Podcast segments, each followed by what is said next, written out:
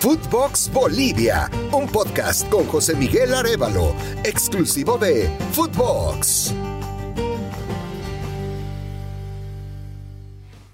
Cinco minutos bastaron para Ecuador para liquidar a la selección boliviana y lo demás, lo demás lo analizamos junto al gran Alex Aguinaga en Footbox Bolivia. La victoria de Ecuador fue apabullante, fue absoluta, fue incontestable y de eso hablamos a continuación. ¿Qué tal amigos? ¿Cómo están?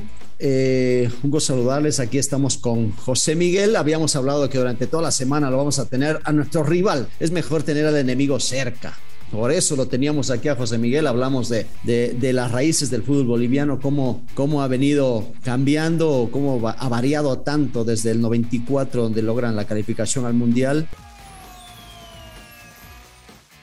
los manejos, cómo, se está, cómo está funcionando el fútbol boliviano en toda su estructura, eh, la previa del partido que, lo que cada uno de los equipos disponía y ahora ya en el post lo que podemos analizar. Mi querido José Miguel, ¿cómo estás? Buen día. ¿Qué tal Alex? Feliz de estar contigo, pero bueno, eh, después de, de lo que ha jugado Bolivia ayer, creo que ha ganado el mejor pero por mucho, por mucho ha sido el mejor Ecuador. Totalmente, ¿no? Eh, bueno, yo te, te, comentaba y este micrófono, sí, lo, he visto, esta es de las peores Bolivias que me ha tocado ver. Ups.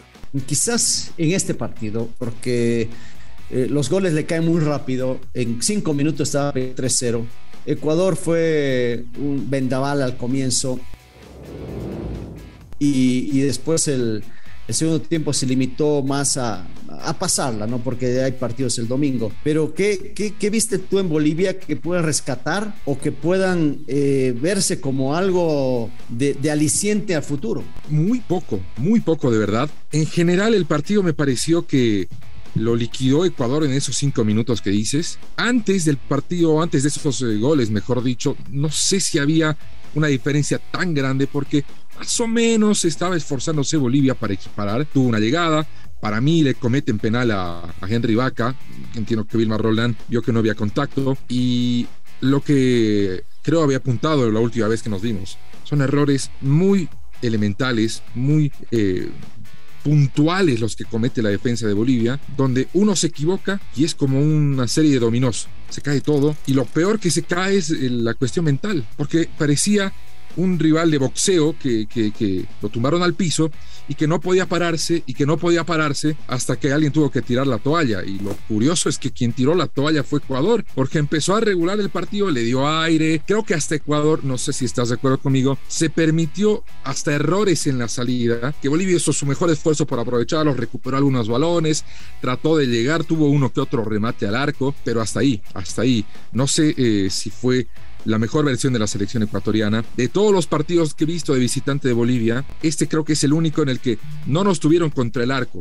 Que por lo menos Bolivia se desplegó hasta la mitad de la cancha. No digo que, que haya jugado bien, no digo que haya sido una propuesta exitosa, pero más allá de esos cinco fatales minutos, no se, no se asfixió Bolivia, pero creo que tiene que ver mucho más que ver con Ecuador que con lo que hizo la selección boliviana. Sí, sí, de acuerdo. De acuerdo en eso, José Miguel, porque Ecuador arranca muy bien, ¿no? le quiere anotar rápido, anota al minuto 14, luego eh, a los 20 ya tenía 3 a 0, liquidado el partido y, empieza a especular, empieza a, quizás un primer tiempo todavía con algún par de opciones más. Eh, en el Valencia jugó, arrancó de, extremo por izquierda, metiendo a Plata por el centro y a Mena por derecha, junto a, Michael Estrada que anota un, un, gran gol en el centro de Byron Castillo, que luego se lesiona. Pero sí, Ecuador eh, dejó crecer a una selección boliviana que no tenía argumentos para poder competir, eh, sobre todo porque tenía que revertir un marcador que era una lápida, ¿no? 3 a 0 en condición de visitante ante un equipo que es peligroso en el contragolpe porque son jugadores muy rápidos, pero que eh, cuando Ecuador dio la pelota, que fue sobre todo el segundo tiempo, no supo qué hacer con la misma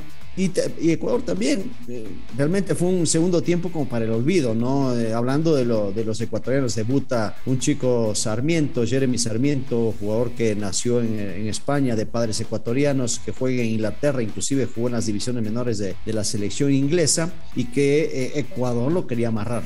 Esa es la verdad. Le dieron algunos minutos, muchos cambios, variantes. Te comentaba que los, las variantes que hace el profesor Alfaro para la segunda mitad, colocando a Mena por izquierda, Plata por derecha y a Ener metiéndolo ya en media punto junto con o Michael Estrada, termina por, por desaparecer esa chispa que tenía Ecuador en la primera mitad. Después los cambios, bueno, ya parecía un partido amistoso. Acá se decía eh, que parecía más un partido amistoso con tantas variantes, tantos cambios, se perdió las conexiones y, después eh, se, vio, se, vio, se vio hasta mal, ¿no? Eh, defensivamente creo que no tuvo tantos problemas. Martín muy solo, consideras conmigo.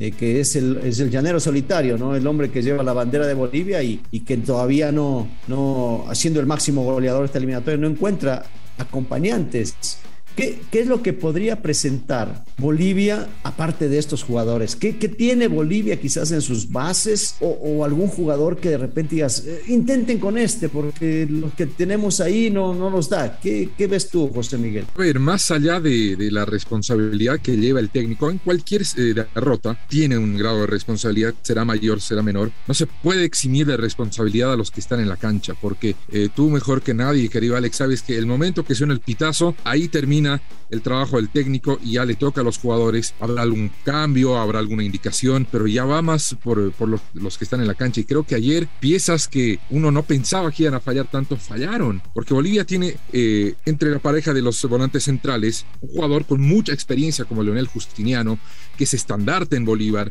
que ha llegado hasta las semifinales de la Libertadores, pero fallando en cada, cada salida, lo anticipaban con mucha sencillez. Y a su lado estaba Boris Céspedes, un futbolista que está en el fútbol de Suiza, está en el Servet, titular en su equipo, muy tibio en la marca, eh, pero hacía la cobertura a un metro. Y bueno, creo que el equipo del Faro hizo lo lógico, trató de ir por las bandas y con marcadores muy comprometidos con la marca, no sé si tengan mucho oficio de la misma, les hizo el 1-2. Y cuando empezó a marcar las diagonales, donde correspondía el relevo o del volante central o del eh, defensor central por, ese, por esa franja, listo, quedaron descompensados y ahí bienvenidos a los flancos de Bolivia, que aquí no hay ninguna aduana. Y creo que en esos cinco minutos quedó totalmente destapado. ¿Qué más tiene Bolivia? Bueno, eh, está Juan Carlos Arce, que ya ha superado la barrera de los 34 años, que ya está en los últimos eh, chispazos de su carrera de alta competencia, que se lo guardó en La Paz para los partidos con Perú y con Paraguay. está Daniel Camacho un joven volante de creación que juega en el fútbol panameño, está en Conca Champions, pero más diferencia creo que no, no, se va a encontrar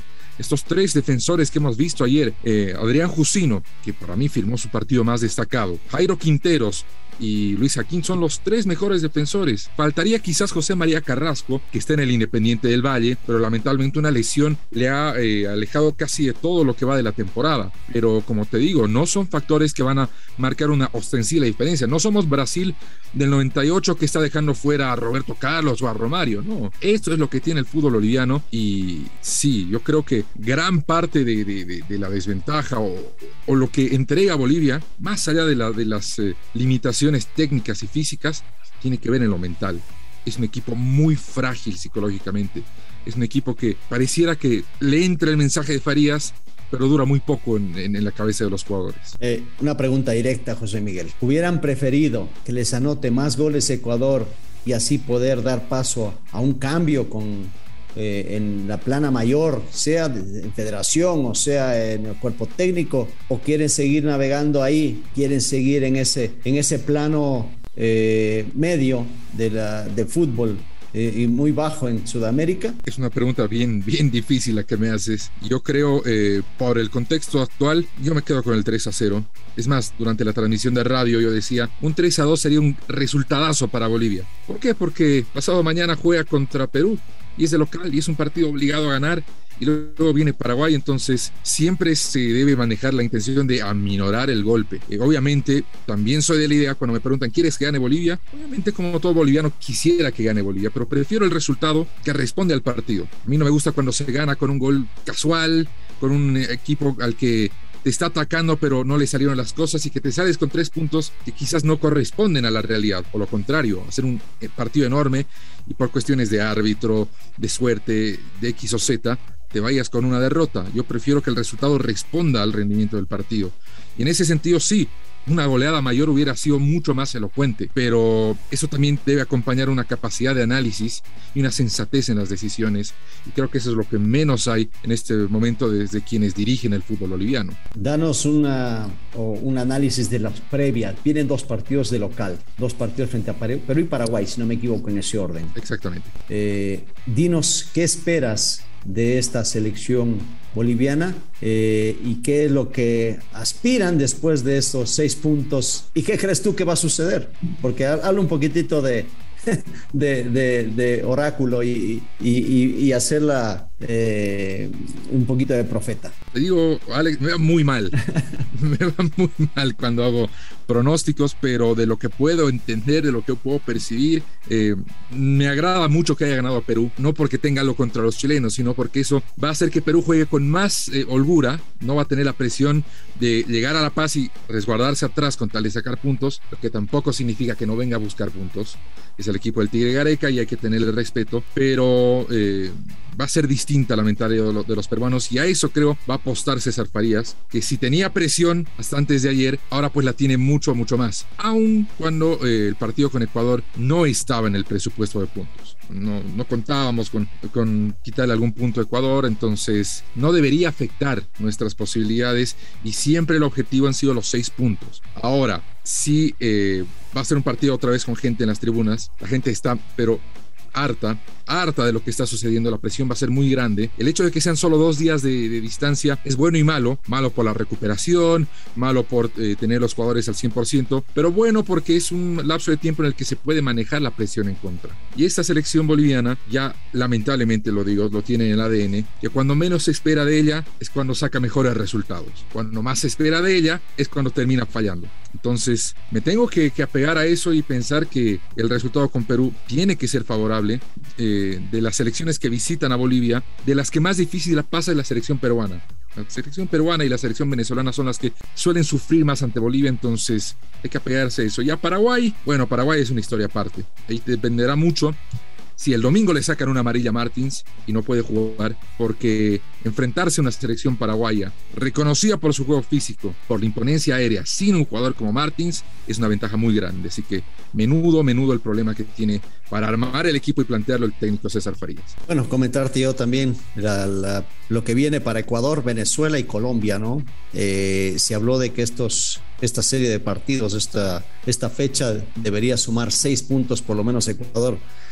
Estos contra Venezuela son los más importantes. Ya contra Colombia veremos qué sucede. Colombia tiene partido difícil, estamos nosotros en zona de calificación y los tres, eh, tres puntos con Venezuela van a ser importantísimos. Contra Colombia, si se puede eh, sacar el empate, sobre todo porque le quitas dos puntos al, al local sería maravilloso. Pero bueno, este fue el análisis de lo que sucedió en el Bolivia, Ecuador-Bolivia, Guayaquil 3 a 0 ganando el equipo ecuatoriano.